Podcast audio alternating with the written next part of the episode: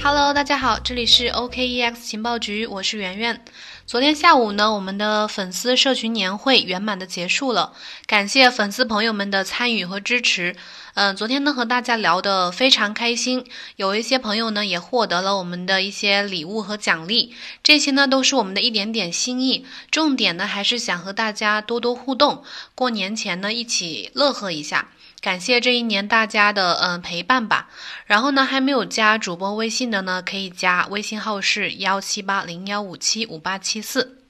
好了，今天呢，我们呃要和大家来聊一聊 BSV。相信前两天 BSV 的这个疯涨已经成功的引起了大家的注意，有人呢开始对这个 BSV 好奇，有人开始对它感兴趣，也有人呢说它太玄乎了。大家想不想知道，就是为什么它总是暴涨，以及从它的暴涨我们能了解到、能学到什么吗？今天呢，我就来给大家讲一讲我们阿峰执笔的嗯 BSV 暴涨启示录。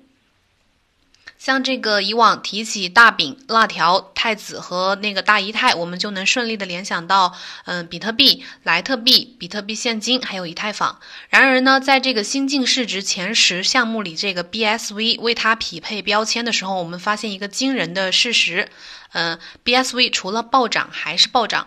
回顾这个二零一九年上半年啊，BSV 这个价格从四月二十四号的最低大概四十九美金，上涨到了五月三十号的最高二百五十二美金，短短的三十六天之内完成了超过嗯大概百分之四百一十的涨幅。在这个 BSV 遭到众多的交易平台下架，以及这个 V 神唱空的这个负面环境之下呢，它仍然用这个暴涨为币圈上了一节深刻的反人性投资逻辑的示范课。最近这一次的暴涨呢，更加的凶猛。BSV 价格从二零一九年十二月十八号的最低点，大概是七十六美金，上涨到了二零二零年一月十五号的最高价四百五十九美金，市值呢大概从十三亿美金上涨到了七十八亿美金，超过了呃百分之六百的涨幅和六十五亿美金的市值增长，呃，只发生在二十九天的时间之内，用变本加厉的形容呢也不为过。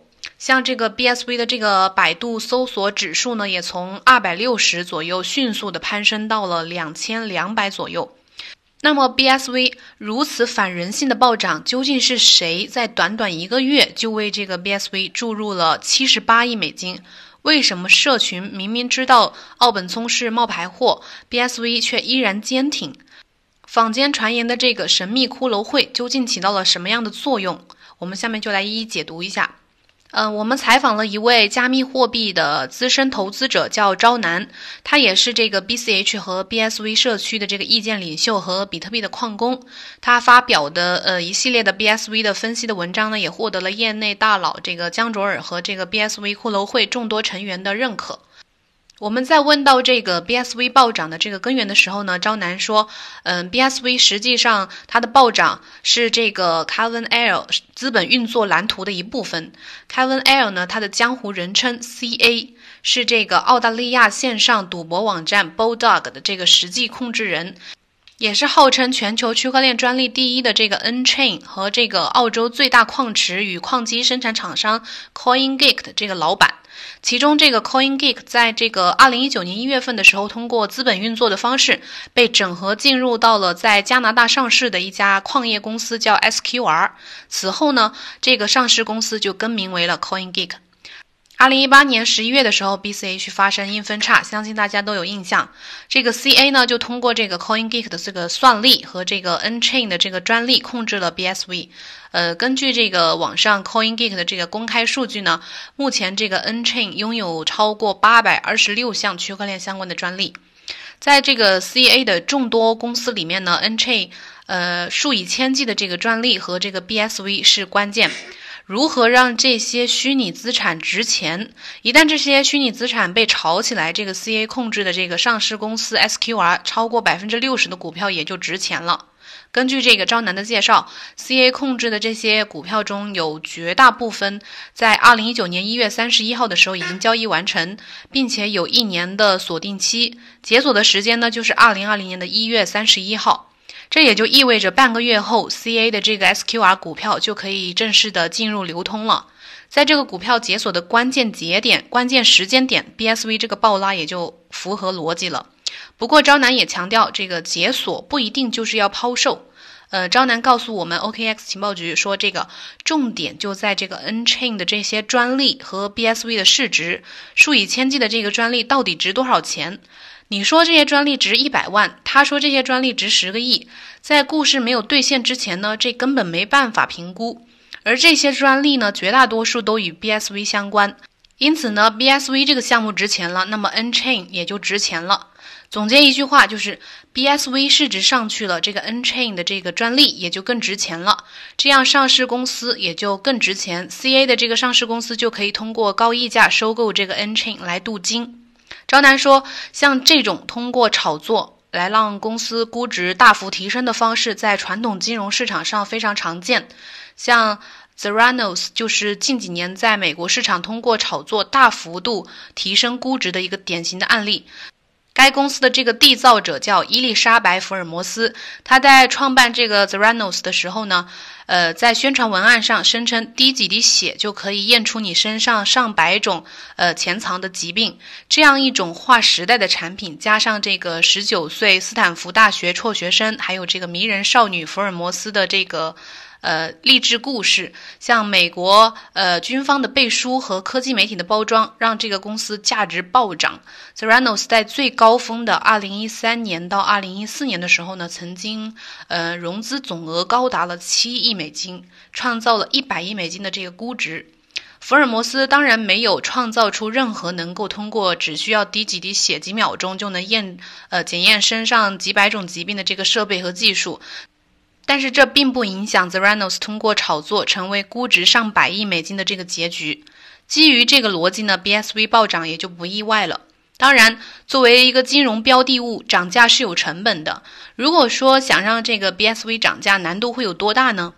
在谈到 BSV 暴涨背后的这个推手的时候，张楠站在资本的角度提出了得出了这样一个结论。他说，由于 BSV 筹码非常集中，所以暴涨并不是一件难事儿。在招南看来，BSV 呢，它属于一个二次分叉币，分叉次数越多的币种，筹码集中度越高，也就越容易形成价格的共识。那么，为什么说嗯 BSV 筹码比较集中呢？这是一个逻辑，就是分叉次数多了呢，它会有很多的巨金去承接，比如这个 BTC 巨金肯定会有各种分叉币。例如比特币黄金啊、比特币钻石啊之类的，你觉得它会抛掉吗？我觉得不会，都拿着，万一手中的某一个爆发了也不一定。反正这些巨金们也不缺钱。有些交易平台呢没有分发这些分叉币，或者说持币人没有去做分离操作等等。但是逻辑一定是越分叉，筹码的集中度越高。在招南看来，BCH 本身就是分叉币，筹码集中度提升。像 BSV 呢，又是作为 BCH 的分叉币，筹码集中度会更高。呃，张楠告诉我们，还有很重要的一点就是这个 CSW，也就是这个奥本聪，他这个骗子形象。呃，相信这个奥本聪的人呢，会一直拿着；不信的人呢，早已经抛掉了。这会导致这个 BSV 的筹码集中度越来越高。此外呢，张楠在这个二零一九年年初曾经估算过这个 CA 和他控制的这个赌场在 BSV 上的一个投入，这些投入呢也是 BSV 暴涨的一个基础。根据这个张楠此前的这个统计，CA 曾经在这个 BSV 上的这个投入呢，大概有四亿美元左右，其中包括三千 P 的这个算力，大概是一点五亿，呃，还有这个 CoinGeek 的这个开支大概是一个亿。还有 SQR 的这个壳的费用大概是零点五亿，还有这还有就是算力站和这个拉盘大概投入了零点五亿，另外就是这个 Handcash 等等这些生态的投资大概是零点五亿美金。张楠说，这个呃 Kevin Air 的这个资金来源呢，都是他的在线赌场 Bold Dog。属于这个圈外资金，不受币圈风雨的影响。这一点呢，相对于其他项目呢，具有显著的优势。根据这个 Bulldog 的这个呃营收情况，那招楠个人猜测，他这个 CA 的财富大概是在十亿到二十亿美元。四亿美元的投入呢，确实已经算得算得上是下了重注。目前呢，这个投资还未见产出，半途而废是不可能的。在资本的支持之下呢，预计这个 BSV 的路还有很长要走，不会轻易的勾带。当然，这个 BSV 还有其他的优势，例如，这个 BSV 没有预挖，也没有这个 ICO，呃，属于自带设备搞生产，没有道德原罪之类之类的。当然，这个比特币现金呢，也就是 BCH 呢，也存在这样的优势。无论如何呢，暴涨也促成了另一个既定的事实，就是说 BSV 它的网络安全性更好了。呃，根据这个 CoinDance 最新数据显示，这个 BTC 的减产时间大概是二零二零年五月五日，呃，BCH 大概的时间是二零二零年四月六号，然后 BSV 这个大概的减产时间是二零二零年四月七号。这样呢，也就是说 BCH 和 BSV 早于呃 BTC 一个月之前减产。那么问题就出在这些币种的减产时间差上。如果从现在开始，BCH 或者说 BTC 的这个价格依然保持现在的这个比例，一旦到四月六号或者是四月七号的时候，BCH 网络和这个 BSV 均会发生减产，那么在 BCH 和 BSV 的这个矿工收益势必要减半的这个情况下，一半的算力将会被切换到这个比特币网络上，这对于本身算力就不大的 BCH 和 BSV 来说是极其不利的。因为算力越小，它的网络安全性也会越低，发生百分之五十一的攻击的概率也会越高。曾经，这个二零一八年五月份，比特币黄金就曾经发生过百分之五十一的攻击。攻击者呢，通过掌控了绝对优势的算力，达到了双花的目的。呃，攻击者共获得了三十八万个比特币黄金，交易平台呢，因此损失了大概超过一千八百万美元。在这个 BSV 的价格带动之下呢，嗯，BSV 的这个网络算力在近一个月的时间呢，也在飞速的增长，算力从一个一上涨到了高峰时候的三点六个亿左右。涨幅达到了百分之二百六十，BSV 的这个网络安全性呢得到了提升。那么因此呢，这个 CA 获利的只是问题真相的一部分，保证这个 BSV 网络安全性呢，则是真相的另一部分。对于这个减产导致这个网络算力减半，比特大陆创始人吴继涵曾经也持有类似的观点。二零一九年十月初的时候，在法兰克福举办的这个二零一九年全球数字矿业峰会上，吴继涵接受了这个 Bitcoin 点 com 这个首席执行官 Stephen Rust 这个采访。当问到他对这个二零二零年减产对矿业的影响的时候，吴继涵表示，呃，他也持有以上的这种观点，就是减产对网络安全性是有影响的。嗯，他说他的原话是这样的：首先，减产每四年发生一次，思考未来的风险呢，是一个很有挑战性的问题。但是从历史经验来看，减产发生的时候呢，币价会上涨。这种情况不管是巧合还是说会再次发生。